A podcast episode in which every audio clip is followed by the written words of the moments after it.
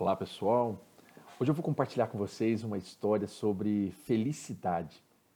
Mas felicidade é aquela genuína, que não está muito atrelada às coisas que se compra ou, ou que se embala de alguma forma. Vou contar-lhes a história de Pablo e Dona Rita. Pablo é um enfermeiro, um rapaz muito especial, que a época em que eu conheci, trabalhava em um asilo e ele trabalhava, fazia dois, três trabalhos, né, pela correria, pelas necessidades da vida, uh, atuava em dois ou três locais, hospitais, asilos, sempre envolvido né, nessa correria, no trânsito de um lugar para o outro. Mas ele, todos os dias, fazia muita questão, quando estava ali no finalzinho do dia, que ele saía por volta de quatro horas da tarde para poder ir para o seu novo trabalho, ele permanecia várias vezes para pegar e ter o cuidado de levar Dona Rita ao sol, no banho de sol que eles tomavam ao fim do dia.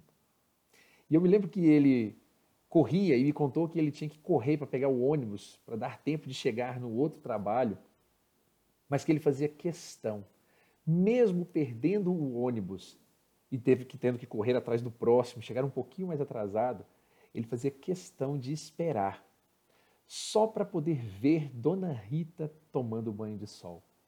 Tamanha era a satisfação, a felicidade com que ela fazia. Ele dizia que ela fechava os olhos, como se estivesse, na verdade, tomando um banho, efetivamente um banho daqueles raios, e dizia para ele que era talvez um dos momentos mais felizes do dia, em que ela se sentia, na verdade, assim, viva, muito mais viva com aqueles raios. Então, Pablo acabou me ensinando muito naqueles anos que ele podia ir, ele podia ir embora, mas ele ficava para cuidar.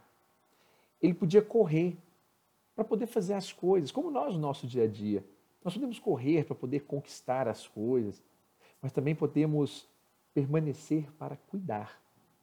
Ele podia ter, por exemplo, a oportunidade de chegar com muito mais tranquilidade, mas ele pensava naquela senhora que talvez não tivesse outra pessoa para levá-la, uma vez que havia um rodízio, e ela já havia tomado um, um banho de sol pela manhã, mas ela dizia que o da tarde era especial. Então, nesse motivo, e não é só apenas pensar naqueles que não têm, que sofrem, aqueles que não têm comida, e que obviamente eu estou hoje comendo, aqueles que não estão cobertos, e eu hoje tenho o meu cobertor, não tenho uma casa e eu tenho a minha casa. É pensar também naqueles que conosco convivem, que às vezes precisam de um pouco mais do nosso tempo, da nossa dedicação, para que se sintam verdadeiramente felizes. Nesse sentido, a gente, óbvio, não vai resolver o problema do mundo inteiro. E nem é essa a proposta. Mas certamente o que estiver no meu alcance, aquilo que eu puder fazer de verdade, por pequenino que seja, talvez seja muito especial. Levar alguém ao sol, ou levar alguém a um momento de maior pacificação, de tranquilidade interior. Essa felicidade, na verdade, esse ser feliz, com o que se tem agora, com o que nós possuímos. Não sem abrir mão, a pessoa quer possuir mais, buscar outras, ah, outros valores, outros bens, outro conforto. Isso não é o problema. A questão é enquanto nós estamos nesse momento, procurarmos ser felizes efetivamente com o que temos.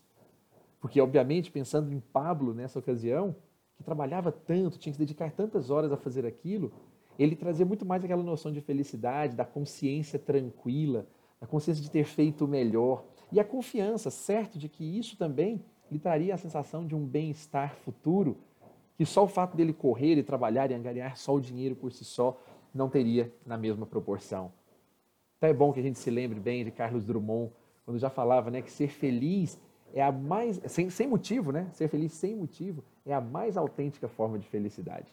É dessa felicidade que, obviamente, nós faz, faz, falamos aqui hoje. Essa felicidade que não tem um, um propósito, não é apenas ao adquirir alguma coisa, mas por ser de uma forma. Essa felicidade, sim, porque eu não corro para um lugar para ter o melhor lugar, eu não preciso competir com as pessoas para ter a melhor comida, o melhor assento, a melhor posição, eu não estou disposto a brigar para poder ter a melhor colocação profissional. Porque no final das contas eu aprendi que muito mais importante do que competir com todas elas é compartilhar com todas elas é sentir-se feliz de verdade com a felicidade do outro também.